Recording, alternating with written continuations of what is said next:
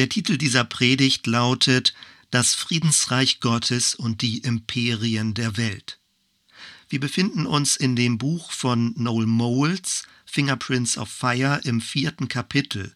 Er spricht davon, dass wir Shalom-Akteure sind. Und wenn du dieses Kapitel liest, dann wird dir auffallen, dass er zum Ende hin eine ziemlich kritische Sicht auf Staatsgebilde, auf Nationalstaaten hat und auch auf Regierungen. Und äh, das muss man ein bisschen erklären, damit das nicht falsch verstanden wird. Auf der einen Seite haben wir also diese Sicht von Noel Moles und er zieht die Linie dann biblisch aus, da werden wir gleich zu kommen. Als zweites haben wir aktuell unsere Situation in unserem Land, Land hier in Deutschland, wo es eine hohe Akzeptanz der Regierung gibt, also immer noch eine sehr hohe Akzeptanz in Bezug auf die Krisenbewältigung der Corona-Krise bei allen Einschränkungen.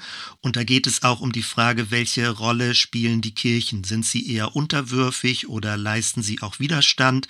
Und bei diesen ganzen Themen, also wie wir sie jetzt ja auch aktuell in Deutschland diskutieren, ist immer die Frage, bei einer Krisenbewältigung braucht es eher eine Zentralregierung oder ist ein föderales System mit einzelnen Regionen die bessere Variante oder jetzt noch aktueller die Frage Datenschutz. Ist der Gesundheitsschutz so wichtig, dass der Staat Zugriff auf die Daten der Corona-App bekommen soll, damit dementsprechend infizierte Personen getrackt werden können und andere gewarnt werden können? Also diese ganzen Abwägungsprozesse laufen und die Frage ist, wie mächtig soll ein Staat sein? Als dritten Pol haben wir in dieser ganzen Gemengelage die Dynamik rund um die Präsidentschaftswahl in den USA. Die Frage ist, wie mächtig sind die USA? Also wie stark verhalten sie sich wie ein weltweites Imperium? Und was für Auswirkungen hat das Ganze, wenn bestimmte Personen in dieser Machtposition sind? Und da ist die Thematik jetzt aus christlicher Perspektive noch brisanter, wenn nämlich ein so hoher Prozentsatz der evangelikalen Christen, die Trump-Präsidentschaft so stark unterstützt hat.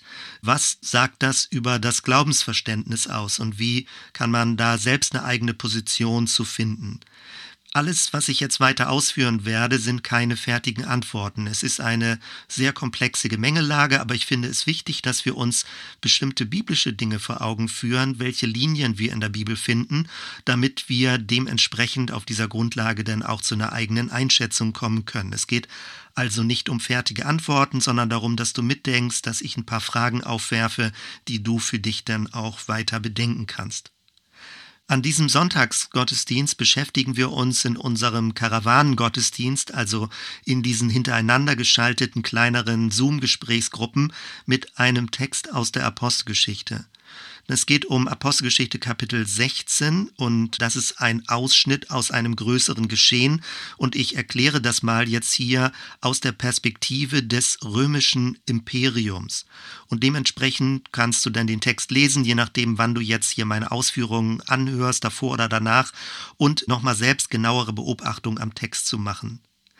In Apostelgeschichte 16 werden die Ereignisse beschrieben, wie das Evangelium nach Europa gekommen ist.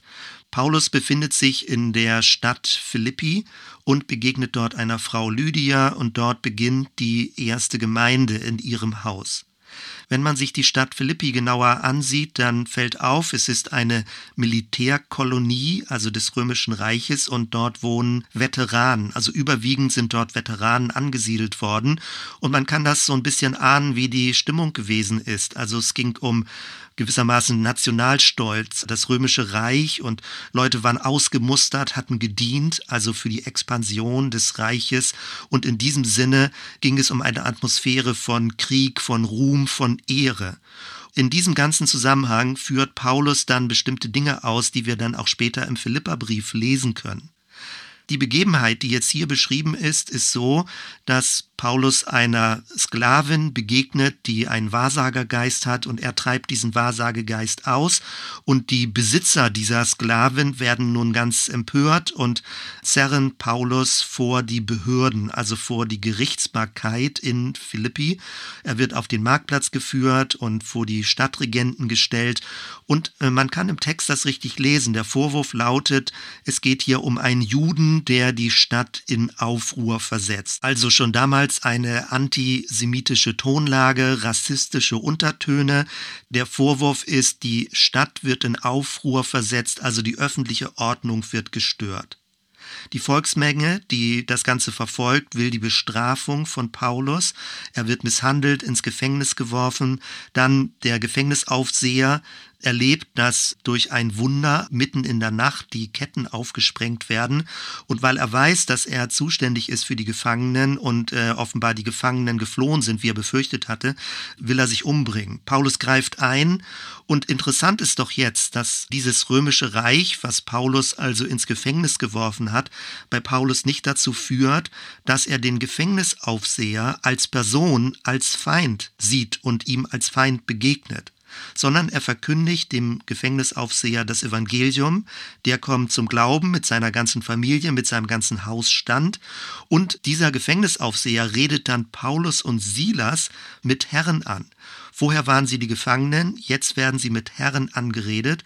Und Paulus antwortet, Glaube an den Herrn Jesus Christus. Also weist diese Herrschaft, diese Königsherrschaft weiter und reicht sie durch zu Jesus. Und das ist der eigentliche Herr. Das ist also die Beschreibung, wie diese Geschichte abläuft, wenn man sie mit einer Herrschaftsperspektive genauer ansieht. Diese geheimnisvolle nächtliche Befreiung des Paulus und Silas wird also den Stadtregenten dann übermittelt, den Amtsdienern und die nun als Vertreter des römischen Reiches möchten das Ganze so unterm Teppich kehren und unter der Hand so eine stille Freilassung bewirken. Also dass sie sagen, Paulus, du kannst jetzt einfach die Stadt verlassen, alles kein Problem. Sie sagen sogar ein bisschen frömmelnd, äh, zieht in Frieden Gottes weiter.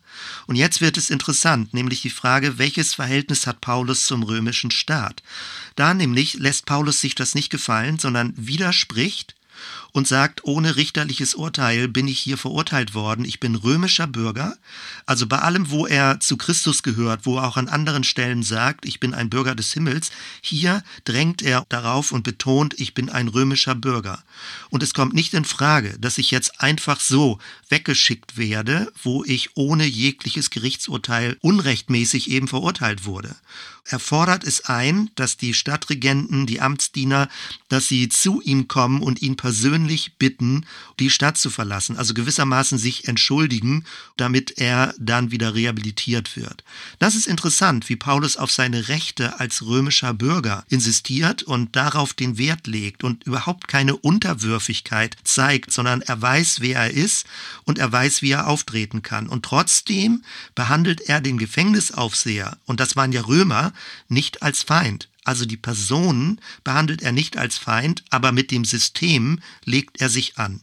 Dieses ist gut in Erinnerung zu behalten, wenn wir weiter über das Verhältnis zwischen dem Friedensreich Gottes und dem römischen Reich, dem Imperium, nachdenken.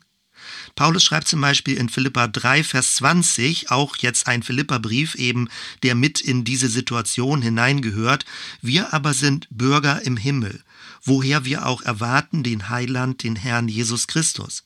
Da also die starke Betonung Himmelsbürger, aber in der konkreten Welt heißt das noch lange nicht, dass man sich herumschikanieren oder herumschubsen lässt.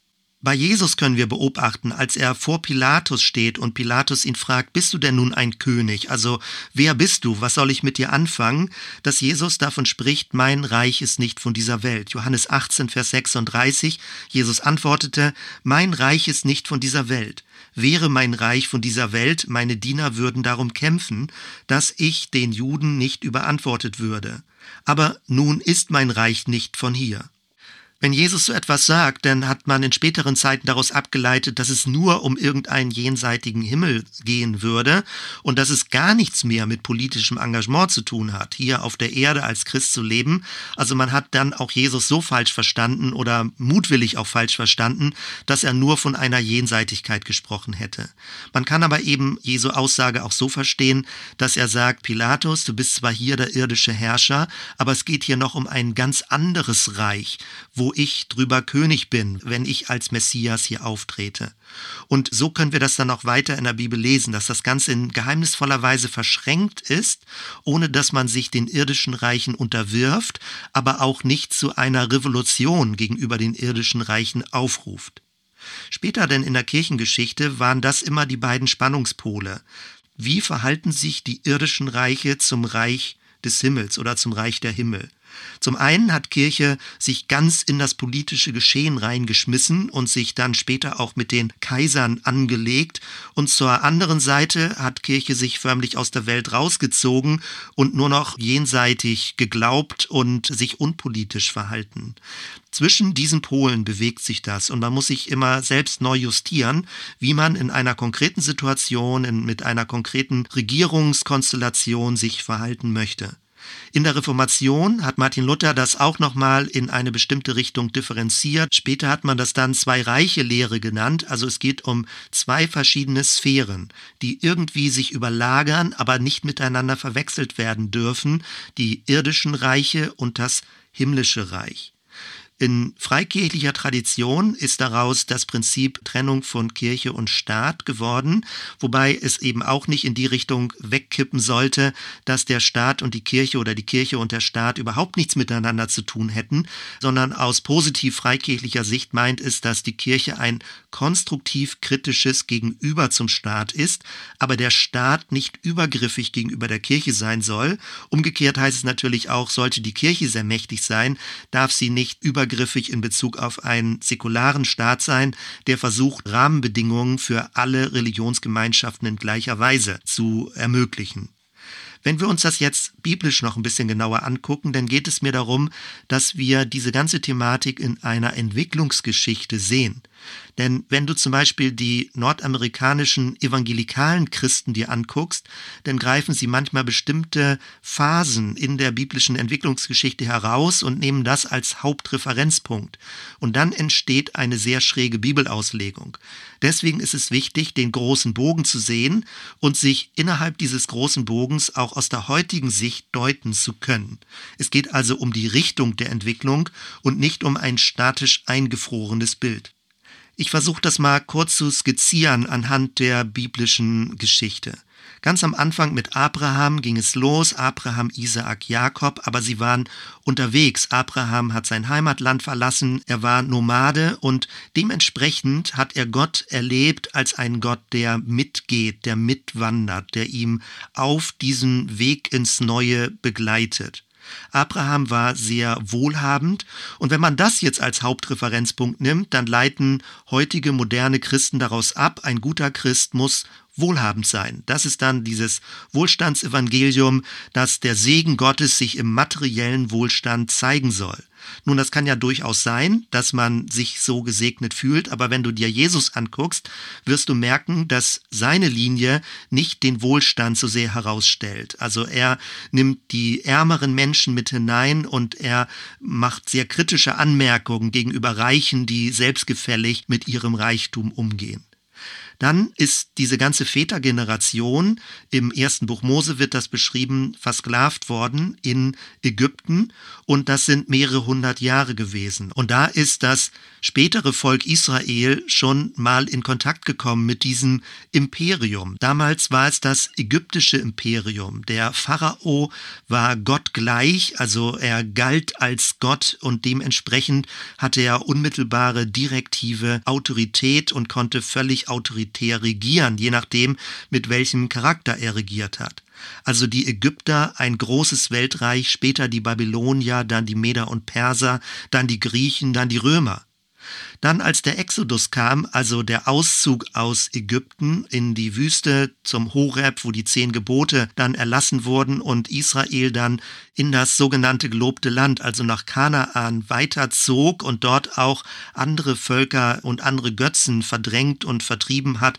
Allerdings vermutlich geschichtlich gar nicht in so einer gewaltsamen Weise, wie es teilweise in den biblischen Schriften dargestellt wird. Das ist aber jetzt eine andere Thematik.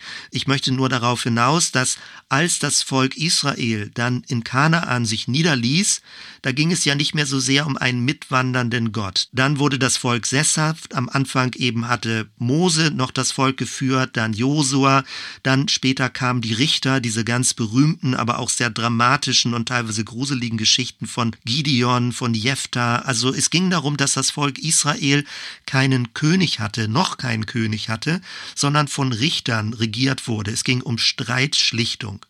Später dann Samuel, der auch ein Seher war, also der Gottes Sicht für die Zukunft auch sehen konnte und die Gegenwart deuten konnte.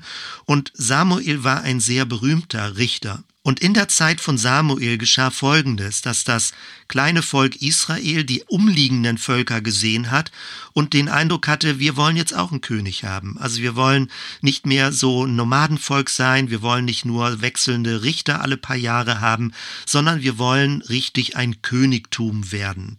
Und das ist sehr interessant. Darauf nimmt Noel Moles auch besonders Bezug, nämlich das Volk sagt, wir wollen wie die anderen Völker sein. Also wir wollen kein besonderes Volk mehr sein, wo Gott, also Yahweh, es begleitet. Wir wollen kein erwähltes Volk in diesem Sinne mehr sein, sondern wir wollen wie die anderen Völker sein. Wir wollen auch einen König haben.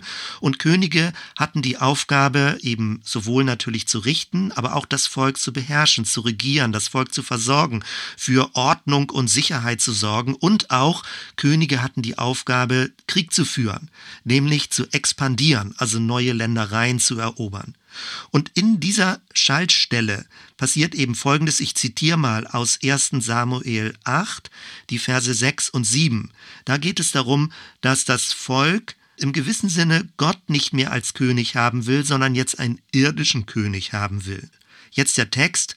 Das missfiel Samuel, dass sie sagten, Gib uns einen König, der uns richte.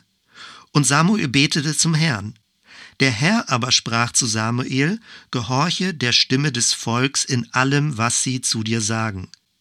Denn sie haben nicht dich, sondern mich verworfen, dass ich nicht mehr König über sie sein soll. Das ist eine dramatische Stelle. Eigentlich ging es darum, dass Gott der Befreier ist aus Ägypten. Gott ist der Weg Gott. Gott ist derjenige, der das Volk Israel regiert. Niemand sonst, kein Mensch. Die Menschen sind Brüder und Schwestern. Dann die Richter, die in Stellvertretung vor Gott gearbeitet haben, aber auch die nicht als übergeordnete Personen, sondern als Streitschlichter, als Friedensrichter innerhalb des Volkes. Und jetzt aber ein König. Und bei einem König geht es darum, dass eine Hierarchie entsteht, eine vertikale Ordnung des Volkes. Das ist interessant, wenn man zum Beispiel liest, warum Saul, der erste König, ausgesucht wurde. Da steht, dass er ein Kopf größer war als die anderen. Das ist genau diese Symbolik. Saul ist größer als die anderen und deswegen wird er vom Volk als König akzeptiert. Dann aber, weil Saul das irgendwie nicht so gut hinkriegt, eine sehr tragische Geschichte, wird als zweites David berufen. Und David ist im Rahmen seiner Geschwistergalerie der jüngste und vermutlich auch der kleinste. Er war der Schafshirte und musste die Arbeit machen, die die anderen Brüder nicht machen wollten. Wenn wir aber später das Königtum von David angucken, nun vieles ist bekannt, David hat Psalm geschrieben, er hat Harfe gespielt, aber David war, wenn man das ein bisschen böser und schärfer formuliert, ein Kriegskönig. David hat ganz viele Eroberungen gemacht und hat ganz viele Kriege geführt, dass später, als es darum ging, dann einen Tempel zu bauen und eben nicht nur die Stiftshütte zu haben, sondern eben richtig ein Steintempel, dass Gott sagt, nee, das geht nicht, dass du den Tempel baust, du hast zu viel Blut an deinen Händen sondern dein Sohn soll das tun, nämlich Salomo. Man hat also diese Dynamik. Es gibt jetzt ein irdisches Königtum, was im gewissen Sinne die Königsherrschaft Gottes ersetzt. Und doch ist das hochspannend in den Schriften, in den ersten beiden Königebüchern, in erster, zweiter Chronik, wie kritisch die Arbeit von den Königen kommentiert wird. Also es wird immer gesagt, war das ein König nach dem Herzen Gottes oder ist er abgefallen von den Geboten Gottes? Was ich meine ist, der König in Israel ist nie Gott gleich geworden wie ein Pharao. Es gab zwar diese Königslinie, die entstanden ist, aber gleichermaßen gab es auch immer Propheten, die den Königen kritisch etwas zurückgemeldet haben. Und das ist die Spur, dass eben Regierungen auch kritisiert werden dürfen und dass man nicht einfach nur unterwürfig sein muss, nur weil irgendjemand angeblich von Gott erwählt wurde. Später denn Salomo, der sehr berühmt ist, der ein Großreich aufgebaut hat, der sehr wohlhabend war, der viele hunderte Frauen hatte und sehr umfangreich andere Völker benutzt hat, um sein Reichtum aufzubauen. Da ist plötzlich eine ganz schräge Drehung drin. Noch einige hundert Jahre zuvor war das Volk Israel selbst im Sklavenstand. Und jetzt, einige Jahrhunderte später, ist der König Salomo, der israelitische König, der König, der ein Großreich aufbaut und andere Völker zu Sklaven macht. All das steht in der Bibel drin und es steht nicht als eine Erfolgsgeschichte drin, sondern es wird kritisch kommentiert. Auch der König Salomo wird kritisch kommentiert, dass er am Ende seiner Zeit durch seine verschiedenen strategischen Heiraten mit Frauen zu anderen Völkern, dass er selbst dann nicht mehr ganz mit seinem Herzen beim Israel-Gott, beim Jahwe-Gott war und letztendlich so stillschweigend schon anfing vom Glauben abzufallen. Also die Geschichtsschreibung, die wir im Alten Testament Testament finden, vergötzt nicht die Könige und vergöttert nicht die Könige, sondern nimmt es in die Geschichtsschreibung mit hinein, wie auch die Könige, die sehr erfolgreich waren, die auch zu Ehren und zu Ruhm gekommen sind, aber gleichzeitig eben auch als Menschen mit ihrer Sündhaftigkeit beschrieben werden. Das ist sehr spannend und das ist ungewöhnlich, so etwas in historischen Schriften zu finden. Wenn man allerdings jetzt nur dieses David-Königtum nimmt und da die Zeit einfriert und jetzt praktisch mit Bibelauslegung in die heutige Zeit guckt, dann merkt man so etwas, je nachdem, in welchen evangelikalen oder auch anderen frommen Kreisen man unterwegs ist, dass das so das Sehnsuchtsbild ist. Gott regiert durch eine erwählte Regierung, die er einsetzt, also gewissermaßen ein Präsident von Gottes Gnaden. Dementsprechend billigt man dann auch viel politische Macht zu. Damals in Israel hat dann Salomo ein einen Tempel gebaut, es ging um eine Kultzentralisation und das ist auch eine Art von Machtsteuerung, dass man also die Religion zentralisiert, dass es einen Hauptgottesdienst gibt, dass es ein Gebäude gibt, in dem alles stattfindet. Wenn man in diesem geschichtlichen Bild feststeckt, dann kann man das auch beobachten bei Anbetungssongs, die sich genau daran orientieren. Also das geht dann nahtlos über, dass Jesus als König im Vergleich zu David beschrieben wird, eine goldene Zeit gewissermaßen als Subtext in den Anbetungsliedern drin ist, dass Anbetung eben besonders herausgestellt wird, die Sänger im Tempel, dass das imposant war, manchmal noch ein Rückbezug zu Jericho, dass Anbetung eben die Mauern zum Einsturz bringen würde. Und all das wird dann direkt auf Jesus übertragen. Und wenn man also dann von Jesus Jesus dem König spricht, dann hat man den Eindruck, es wäre eine triumphalistische Königsherrschaft. Aber wenn du ins Neue Testament guckst, merkst du, Jesus ist eher sowas wie ein Antikönig. Er dreht gerade dieses triumphalistische Königsverständnis um. Und wenn du mit deiner christlichen Prägung stecken bleibst im alttestamentlichen Königsbild, dann legst du eigentlich eine fremdartige Auslegung auf das Leben von Jesus, der genau diese Art von Königsbild, genau diese Art, modern gesprochen, von Präsidentschaft, also diese triumphalistische Form des Regierungsauftretens umgedreht hat und gesagt hat, genau so soll es nicht unter euch sein. Die Frage bei Bibelauslegung ist also, wo ist der Referenzpunkt? Wo dockt das christliche Selbstverständnis an? Und wichtig ist, und deswegen führe ich das hier so engagiert ja auch wieder aus, wichtig ist, dass wir die Geschichte als Ganzes wahrnehmen und die Richtung der Geschichte sehen, wohin sich das bewegt und nicht eingefroren an einer bestimmten Stelle im Alten Testament die Bibel auslegen. Jetzt noch mal ein bisschen weiter und noch ein paar Sachinformationen zu der israelitischen Geschichte. Nach dem Königreich von Salomo fing es an zu bröseln und dann brach es auseinander in ein Nord- und ein Südreich und dann 586 vor Christus wurde das Volk Israel endgültig ins Exil geführt und da haben wir es mit einem zweiten Imperium zu tun, also mit dem babylonischen Großreich. Die Babylonier waren noch brutaler und grausamer als die Ägypter und die haben jetzt das Volk in die Verbannung geführt, eine Fremdenmacht, die Israel förmlich beraubt hat von ihrem Tempel, ihrem Land, alles ist zerstört worden. Und dann 538 vor Christus gab es ein Edikt des sogenannten Königs Kyros der Große, hebräisch Koresh. Und das war jetzt ein Perserkönig, das ist jetzt das dritte Großreich, ägyptisch, dann babylonisch, jetzt die Meder und Perser. Und Koresh, dieser Kyros, war ein nicht-jüdischer König. Der hatte mit dem Judentum überhaupt nichts zu tun, aber aus strategischen Gründen hat er erlaubt, dass das Volk Israel wieder zurückkehrt in seine alte Heimat, teilweise. Das ist die Geschichte, die im Buch Nehemiah und Bar Esther auch beschrieben wird. Also ein Teil des Volkes Israel durfte zurückkehren aus der Verbannung und wieder das alte Land aufbauen. Später wurde dann auch der Tempel aufgebaut, aber der ist nie so prunkvoll gewesen, wie es in früheren Zeiten war. Und möglicherweise kennst du das auch im Zusammenhang wie jetzt bei der Präsidentschaft in Nordamerika, noch in diesem ganzen Ringen vor einer Woche rund um Präsident Donald Trump, diese Prophetien kursierten, dass er wie ein König Kyros wäre, wie Koresh, also wie der große Kyros-König, der zwar völlig unjüdisch, also in diesem Fall auch unchristlich wäre und deswegen auch alle möglichen sündigen Eigenschaften hätte, aber seine Aufgabe im großen Heilsplan Gottes wäre, dass das Volk herausgeführt wird aus der Verbannung, also modern gesprochen aus der Unterdrückung von der politischen Linken, dem Establishment, also dass die Kirche herausgeführt wird aus dieser politischen, sozialistischen, linken Tradition, was also als Bedrohungsszenario da wahrgenommen wird. Und das ist einer der Gründe, wenn man also diese biblische Deutung hat, weshalb Donald Trump so viel zugebilligt wurde, obwohl manche säkulare Leute sich an den Kopf gefasst haben, warum Fromme ihn immer noch unterstützen. All das hängt auch mit Bibelauslegung zusammen. Und deswegen ist es so wichtig, den historischen Kontext zu sehen, aber ihn gerade nicht eins zu eins auf die heutige Zeit zu übertragen, sondern sehen, wie im Neuen Testament darauf eingegangen wird. Würde man also stecken bleiben, dann hat man so eine Sehnsucht nach einem goldenen Zeitalter, nach einem neuen Tempelbau. Aber damals schon entstand die Synagogenkultur, weil diese Zentralisierung hat nie wirklich stattgefunden.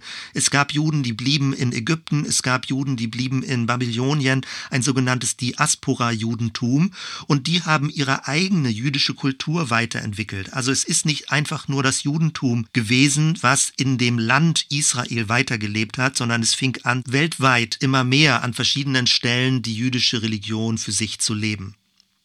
Wenn man also das Exil im Alten Testament sieht oder auch die Großreiche, die darauf eingehen und mit dem Volk Israel im Konflikt sind oder das Volk Israel unterjochen, dann ist immer die Frage, geht es um Nostalgie? Müssen wir zurück in die Phase davor, also in das Königtum von David? Oder ist das eine Art von Fortentwicklung, die beschrieben wird? Ist also das Exil nur eine Strafe oder ist es auch eine Art von Korrektur? Dass es gerade nicht mehr darum geht, das religiöse Leben zentral zu definieren oder über ein Tempelgebäude zu definieren. Und damit denke ich, ist schon längst die Spur und auch die Brücke ins Neue Testament gelegt, wo es nämlich genau darum geht, dass der Tempel in Stein gemauert nicht mehr der eigentliche Tempel ist, sondern dass unser Körper der Tempel des Heiligen Geistes wird. Und das finden wir ja dann alles im Neuen Testament. Nach den Medern und Persern kommen denn die Griechen, Alexander der Große, und nach den Griechen kommt denn das römische Weltreich, die Pax Romana. Und auch was man vielleicht alles kritisch schon mal gehört oder gelesen hat über die Römer, man muss positiv auch sagen, natürlich haben sie ganz viel geordnet. Sie haben Ordnung in diese großen, unterschiedlichen religiösen, kulturellen Regionen gebracht und haben wirklich dieses unglaublich disziplinierte Großreich hervorgebracht. Die Pax Romana Humana ist Frieden und Sicherheit für alle mit einer hohen Toleranz, dass auch die unterschiedlichen Regionen ihre unterschiedlichen religiösen Traditionen weiterführen konnten, solange sie das römische Reich anerkannten. Es gab viel Straßenbau, die großen Hauptverkehrswege wurden ausgeführt und all das hat ja letztendlich auch dazu beigetragen und war die Grundlage, dass dann auch die frühe Christenheit sich so schnell ausbreiten konnte, weil die römische Sprache, die griechische Sprache eben Weltsprache in der damaligen Zeit war. Gehen wir nochmal zurück bei den Römern zu Jesus. Auch da geht es um ein Imperium, mit dem Jesus in Konflikt geraten ist. Er wurde hineingeboren in einen Völkermord Herodes. Es wurden die Neugeborenen alle umgebracht aus Angst, dass ein neuer König geboren wird. Eine Volkszählung, die alle Menschen gezwungen hat, sich zählen zu lassen. Dann ist Jesus geboren worden. Die Familie musste nach Ägypten fliehen. Und das ist doch hochspannend. Sie floh nach Ägypten, dort, wo die Urväter versklavt wurden. Also eigentlich war Ägypten Feindesland. Und jetzt ist es Gastland geworden, um den Messias zu schützen.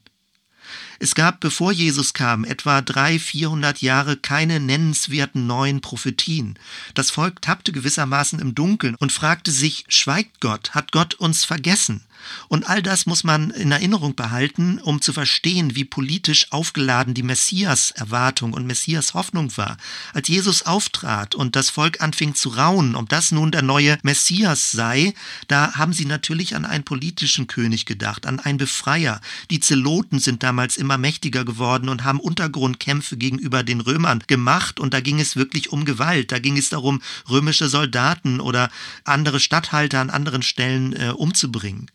Und man muss sich das dann auch vorstellen, was für eine unglaubliche Enttäuschung das gewesen sein muss, dass Jesus diese Sehnsucht nicht bedient hat, dass er eben nicht der Messias ist, der sich mit der römischen Besatzung anlegt, sondern dass er sogar in Kontakt kommt mit Römern, dass er sogar sagt, wenn ein Römer dich zu etwas zwingt, denn wer wäre es ihm nicht, und sei bereit, gewaltfrei zu leben, auch wenn Römer eben dich in bösartiger Weise behandeln. Jesus schlägt also einen anderen Weg ein, einen gewaltfreien Weg, und er verweigert sich dieser politischen Messias-Hoffnung.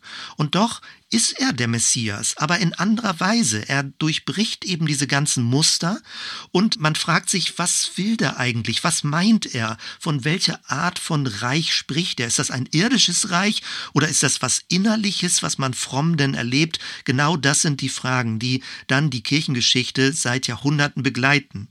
Letztendlich wurde Jesus dann zwischen zwei Verbrechern hingerichtet. Das ist manchmal ein bisschen zu nett übersetzt. Man müsste eigentlich für heutige Zeiten sagen, er wurde zwischen Terroristen hingerichtet. Also Leute, die gewaltsam versucht haben, Umstürze gegen die Römer zu organisieren und damit gescheitert sind. Und deswegen wurden sie eben öffentlich zur Schau gestellt.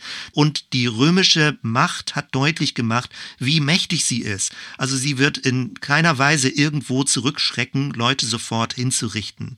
Das war die politische Atmosphäre, in der Jesus gelebt hat und wo er gelehrt hat und seine Schüler ausgebildet hat. Und es geht um die Konfrontation mit einem Imperium, mit dem römischen Imperium. Wenn wir uns nun ansehen, wie die ersten Christen sich verhalten haben, und darum geht es ja letztendlich, wenn wir die Schriften im Neuen Testament lesen. Später, dir ist das sicherlich bekannt, Kaiser Nero hat den Christen die Schuld in die Schuhe geschoben, als Rom abbrannte. Möglicherweise hat er den Brand sogar selbst gelegt, weil er in bestimmten Regionen also neue Gebäude bauen wollte. Aber die Christen haben die Schuld dafür bekommen. Das ist 64 nach Christus gewesen und dadurch sind dann viele Christen zu Märtyrern geworden. Paulus ist auch in Rom gestorben, vermutlich ist er enthauptet worden. Auch Petrus ist in Rom gestorben. Die Überlieferung sagt, dass er über Kopf gekreuzigt wurde. Das sind also sehr grausame Geschichten. Die ersten Christen haben also also in einer ständigen Konfrontation mit dieser Übermacht Roms gelebt, das auf der einen Seite Rom für Ordnung und Sicherheit und Frieden gesorgt hat, solange man den Kaiser als Gott anerkannt hat, also den Kaiserkult mit unterstützt hat. Wenn man das aber nicht getan hat, dann ist man sofort in Konflikt gekommen mit dieser römischen Militärmaschinerie. Was manchmal so nicht bekannt ist, was auch nicht so direkt in der Bibel drin steht, etwa 66 nach Christus brach ein jüdisch-römischer Krieg aus. Er dauerte etwa bis 74 und in der Zwischenzeit, nämlich im Jahre 70 nach Christus, ist der Jerusalemer Tempel zerstört worden. Und das war natürlich der ganze Stolz des Volkes. Jetzt ist dieser Tempel endgültig zerstört worden. Jesus hatte das angekündigt. Damals hat ihm das keiner geglaubt. Er hat gesagt, der Tempel wird so zerstört werden, dass kein Stein auf dem anderen bleiben wird. Und soweit ich das irgendwo mal gehört habe, also ist das Gold damals beim Tempelbrand in die Ritzen der Steine geflossen, dass es wirklich so der Fall war. Man musste Stein für Stein abtragen, um zwischendurch dann auch die verschiedenen Goldüberreste rauskratzen zu können und dementsprechend anders verwerten zu können. Das heißt also, das Nationalbewusstsein und dieser Nationalstolz, der sich auch mit dem Palast und mit dem Tempel verbunden hat, ist damals zum Ende gekommen. Israel ist entmachtet worden durch die römische Militärmacht. Und was auch noch in diese ganze Dramatik hineingehört, ist, dass es den Spartakusaufstand gab. Und der war genau in dieser Zeit, nämlich von 71 bis 73, dass der Sklave Spartakus bei den Gladiatoren kämpfen, dass er eine Allianz geschmiedet hat und dass er sich gegen die römische Militärmacht aufgelehnt hat und dann aber in sehr blutigen Kriegen niedergeschlagen wurde. Das also ist die Gemengelage, wo Rom und die Militärmacht Rom sehr wachsam ist und merkt, es gibt Widerstände, es gibt Aufstände, es gibt gewaltbereiten Widerstand und wir müssen so fest jetzt die Zügel äh, anziehen, damit die Völker nicht weiter in dieser Weise rebellieren. Wenn man all diese politischen Unruhen vor Augen hat, dann liest man die biblischen Schriften ganz anders. Jetzt wird die Datierung der biblischen Briefe wichtig. Der Römerbrief, so sagt die Forschung, ist 55 nach Christus entstanden. Paulus hat also schon gespürt, da bahnt sich etwas an, was die jüdischen Kriege angeht, die Aufstände, die Atmosphäre wird heißer und er versucht jetzt die Christen in einer Weise zu unterstützen, dass sie sowohl sich noch einfügen in das römische Reich, aber nicht vollständig unterwürfig sind. Und genauso muss man die Passage in Römer 13 lesen. Auf der einen Seite sagt Paulus, alle Obrigkeit ist von Gott, aber er verwendet dabei das griechische Wort exousia, also es ist eher das Prinzip der Obrigkeit. Es geht mehr darum, dass Macht ausgeübt werden darf. Er sagt, das ist legitim, dass Menschen Autorität haben und Macht ausüben dürfen. Es geht um das Prinzip der Leitung, um das Prinzip der Regierung. Und er sagt, das ist von Gott gegeben, damit ein Volk eine Möglichkeit hat, sich gegen das Böse zu wehren. Aber er verwendet dann später eine andere Begrifflichkeit, nämlich die Achontes. Das sind die Regenten, das sind die konkreten Personen. Und das ist nicht zwingend so, dass das von Gott gegeben ist. Nämlich da gibt es das Kriterium, wie Paulus in Römer 13 schreibt, dass diese Regierungen daran gemessen werden, ob sie wirklich im Sinne Gottes regieren dass sie also Diener sind und Dienerinnen Gottes sind. Wenn sie das nicht tun, das ist der Subtext, dann ist es möglich, auch kritisch gegenüber diesen Regierungen sich zu verhalten. Aber Paulus kann das im Römerbrief nicht so deutlich schreiben, weil das würde den Römerbrief praktisch zu einer rebellischen Schrift machen. Auch wenn wir den Schritt kurz zurück zu Jesus gehen, dann merken wir, dass er auch so was Weisheitliches gesagt hat. Also er hat auf der einen Seite gesagt, als er gefragt wird, wem gehören die Steuern?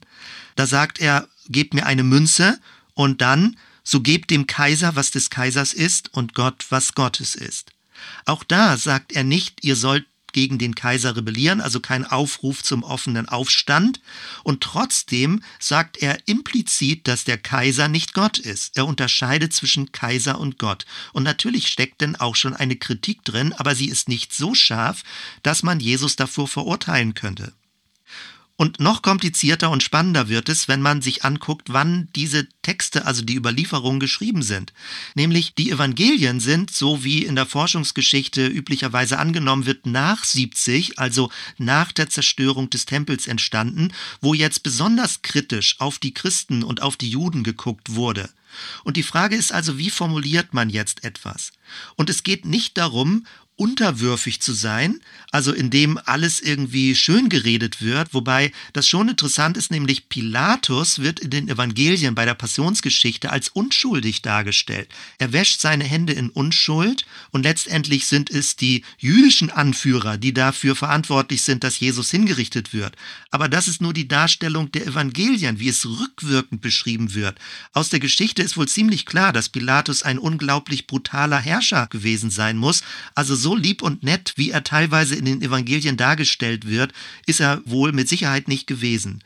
Und doch finden wir also in den Evangelien, dass sowohl Pilatus nicht direkt angegriffen wird, aber durch die Art und Weise, wie Jesus dargestellt wird, das Ganze natürlich herrschaftskritisch formuliert wird, nämlich dass Jesus ein dienender König ist und dass jegliche Art von guter Herrschaft eine dienende Herrschaft ist. All das steht in den Evangelien so drin und man muss es in dem Kontext lesen, dass dass die römische Militärmacht besonders wachsam, besonders mächtig, besonders brutal aufgetreten ist, wo immer sie so etwas wie rebellische Untertöne wahrgenommen hat. Und dann lesen wir am Ende des Neuen Testaments die Offenbarung. Und dort plötzlich finden wir ein so dunkles Bild von der Regierung, dass nämlich das, was dort das römische Reich ist, also Babylon, so wird es dargestellt, verglichen mit dem ursprünglichen babylonischen Reich, also das dunkelste von allem Dunklen, dass nämlich dieses römische Reich, dieses Babylon als Bestie dargestellt wird. Und das wird jetzt prophetisch, also nicht prophetisch, eher apokalyptisch in dieser Zukunftstraumvision dargestellt.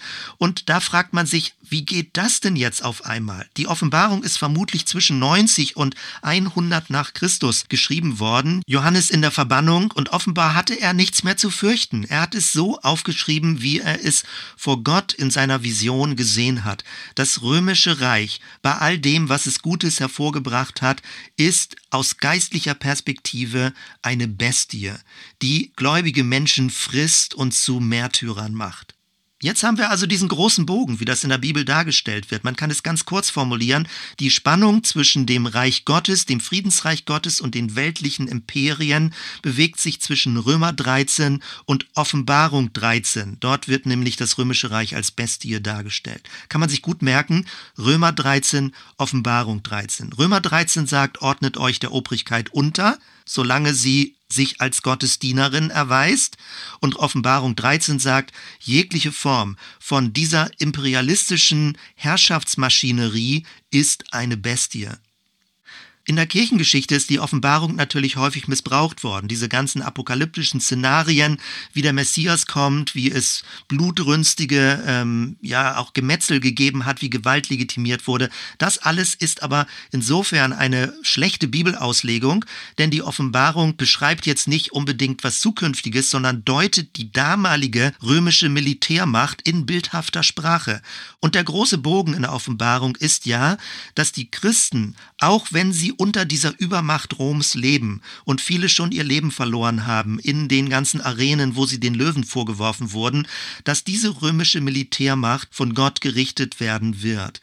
Dass Gott im Regiment sitzt, der große Bogen der Offenbarung ist Hoffnung und Zuversicht, dass der Messias kommen wird und dass es ihm nicht aus der Hand geglitten ist. Wechseln wir also mit diesen ganzen Überlegungen in die heutige Zeit. Einige von euch haben das Material gelesen von Shane Claiborne, der das sehr plastisch und sehr schön äh, illustriert in einem Buch darstellt, das heißt Jesus for President, also Jesus ist der Präsident. Und er skizziert diese Geschichte, wie ich sie auch eben mit meinen Worten nochmal beschrieben habe. Ich habe vor mir auch eine Aufsatzsammlung mit verschiedenen Fachartikeln unter der Überschrift Das Imperium kehrt zurück. Leute denken sofort an Star Wars und irgendwie ist auch die Star Wars Geschichte ist ein bisschen das nordamerikanische Imperium, was da auch dargestellt wird, auch kritisch dargestellt wird natürlich. Es geht in dieser sichtbaren Welt bei Imperien um Macht, um Geld, um Status. Und in diesen Aufsätzen, die ich also vor mir habe, wird beschrieben und gefragt, warum ist eigentlich die westliche westliche Welt so blind für Imperien? Hat sie so viele Vorteile wie damals bei der römischen Militärmacht, dass Frieden und Sicherheit und Ordnung dadurch entsteht? Also warum ist man so blind für imperialistische, für imperiale Regierungsformen? Walter Wink, ein Professor für biblische Exegese und ein Friedensaktivist, ist jemand, der messerscharf darüber nachgedacht und publiziert hat. Er hat verschiedene Bücher zu dieser Begrifflichkeit Power veröffentlicht, also Mächte und Gewalten.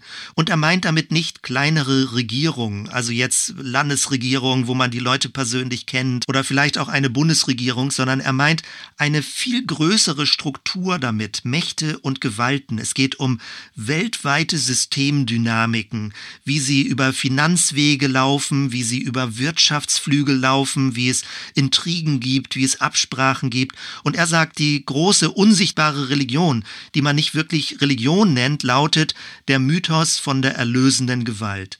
Also man muss immer Gewalt anwenden, um Konflikte zu lösen. Und wenn man das so vor Augen hat, dann merkt man, dass das Friedensreich von Jesus, dem Messias, wirklich völlig konträr ist, absolut diametral.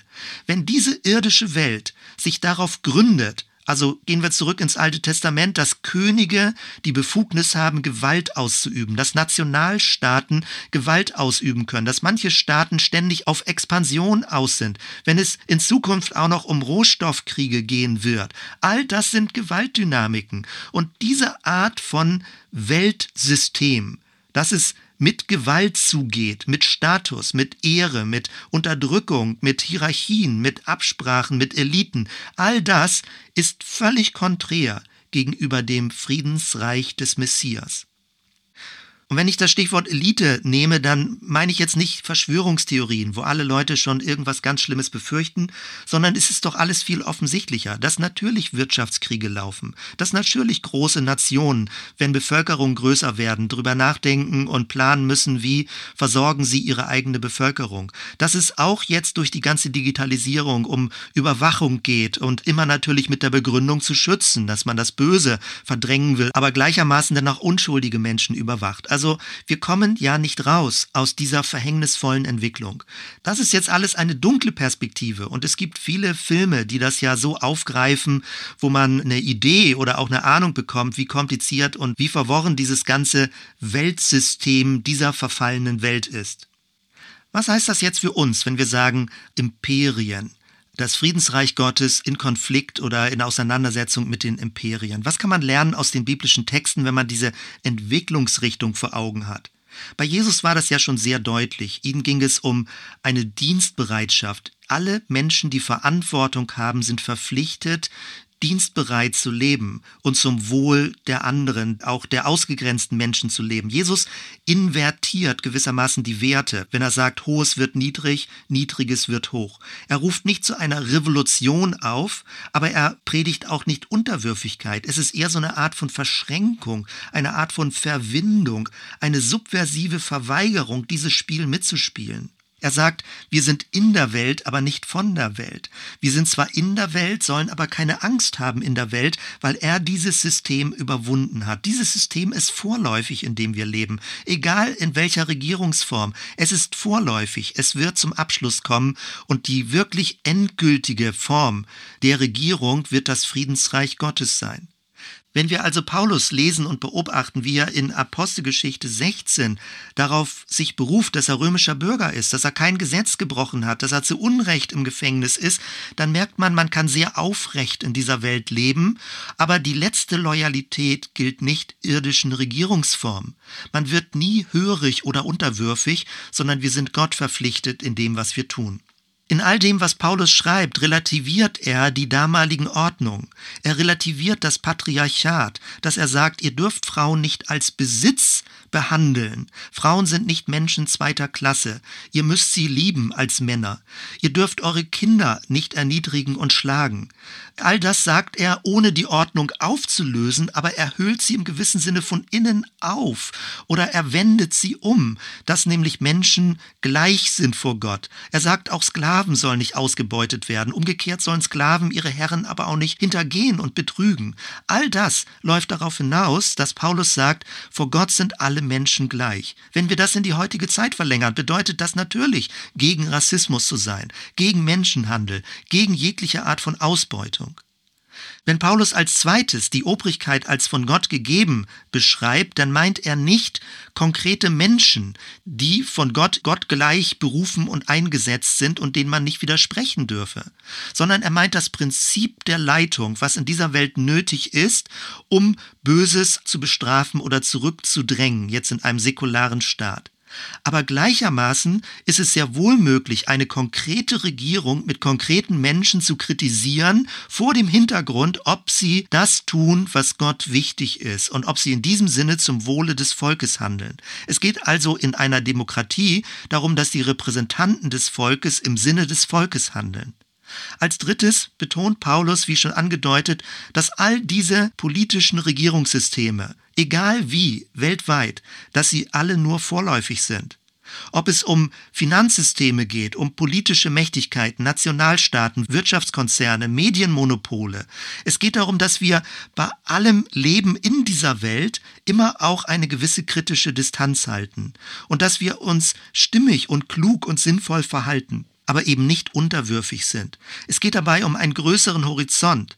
Man könnte es eben so formulieren, als Bürgerinnen und Bürger in dieser Welt leben wir konstruktiv kritisch gegenüber dem Staat. Wir wollen gerne mitdenken, wir wollen uns mit engagieren, aber wir wollen nicht alles blind unterschreiben, was von staatlicher Seite gefordert wird. All das führt Noel Moles anders nochmal aus und dieser Überschrift Shalom-Akteur. Er sagt, wenn der Staat scheitert oder wenn er bestimmte Dinge einfordert, was nicht im Sinne Gottes ist, dann geht es um eine prophetische Theologie. Es geht darum, dass wir auch den Mut haben müssen, uns dieser Mächtigkeit entgegenzustellen.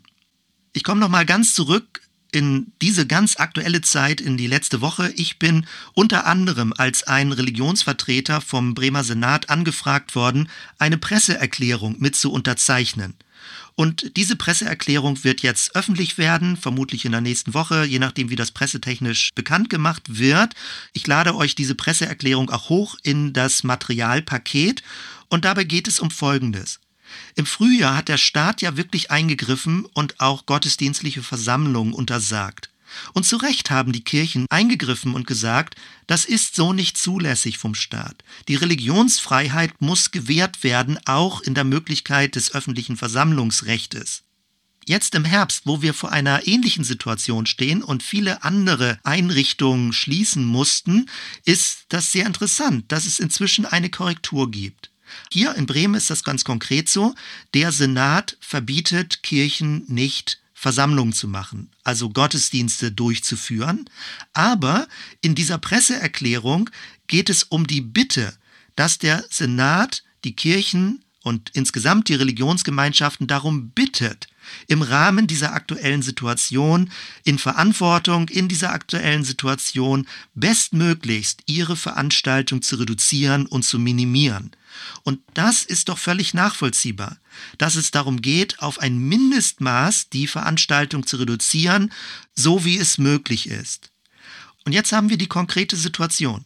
Wenn ein Staat ein Gesetz erlässt, was in diesem Fall vom Grundgesetz nicht gedeckt ist in Bezug auf die Religionsfreiheit, dann darf man dagegen sein. Man darf das kritisieren. Man muss nicht unterwürfig es einfach akzeptieren.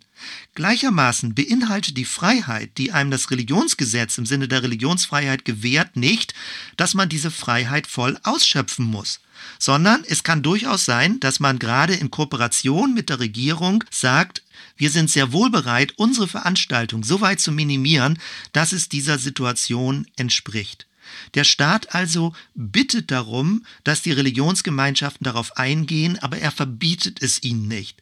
Und dann hat man wirklich den Eindruck, dass das eine Absprache ist zum Wohle des Volkes. Nun, das war jetzt wirklich ein sehr, sehr großer Bogen von ganz alt im Alten Testament aus dem ersten Buch Mose, den Vätergeschichten bis in die heutige Zeit. Und du merkst, es ist eine sehr komplexe Gemengelage. Das Friedensreich Gottes und die Imperien dieser Welt. Vieles, was wir in der Bibel finden, ist eine Auseinandersetzung mit den Imperien in dieser Welt. Auch Kirche ist häufig der Versuchung erlegen, mit den Imperien der Welt zu kooperieren und ist denn selbst auch, wenn es ganz schlecht gelaufen ist, gewalttätig geworden. Das muss man alles vor Augen haben. Und es ist wichtig bei der Bibelauslegung, wo man den Referenzpunkt macht. Ob es im Alten Testament bei König David ist oder ob es bei dem König Kyros, dem Perserkönig ist oder ob es bei Jesus ist oder wie Paulus denn auch Jesus interpretiert, dass man Paulus nicht isoliert einfach nur liest im Römerbrief, bis hin zur Offenbarung, wo diese ganzen Weltsysteme kritisch gesehen werden und als vorläufig beschrieben werden. Das ist der große Bogen. Und in diesem großen Rahmen positionieren wir wir uns, je nach aktueller Situation, je nach aktueller Regierungskonstellation, können wir mitgehen mit bestimmten Gesetzen oder dürfen und wollen auch widersprechen. Und das gehört ja gerade in einer Demokratie dazu, dass man auch konstruktiv widersprechen darf und die Rechte einfordern darf, um die es geht, ähnlich wie Paulus es als römischer Bürger in Apostelgeschichte 16 gemacht hat. Ich schließe mit dem Bibelvers, den wir, ich glaube, vor zwei Wochen gelesen haben, 1 Timotheus 2. So ermahne ich nun, dass man vor allen Dingen tue Bitte, Gebet, Fürbitte und Danksagung für alle Menschen, für die Könige und für alle Obrigkeit, damit wir ein ruhiges und stilles Leben führen können in aller Frömmigkeit und Ehrbarkeit. Die Betonung des stillen Lebens ist vermutlich auch, weil die Militärmacht Roms so mächtig war, dass die Christen auch einfach nur in Ruhe gelassen werden wollten und in guter Form Jesus folgen wollten. Deswegen die Betonung. Das heißt nicht, dass wir überall nur den Mund halten sollen. Das baptistische Motto von Johann Gerd Onken, als es anfing mit den Gemeindegründungen in unserer Region, lautet lateinisch Pro gloria Dei et bono publico. Übersetzt Gott zur Ehre und zum Wohle des Volkes, also zum Gemeinwohl. Darum geht es. Gott zur Ehre und zum Wohle des Volkes. Ich bete.